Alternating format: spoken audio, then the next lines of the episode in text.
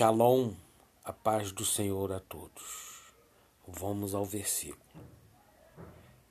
Jesus ora por todos os crentes. Minha oração não é apenas por eles. Rogo também por aqueles que creram em mim, por meio da mensagem deles, para que todos sejam um.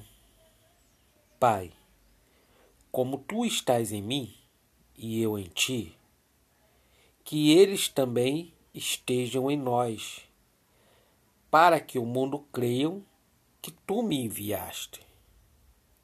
Amém.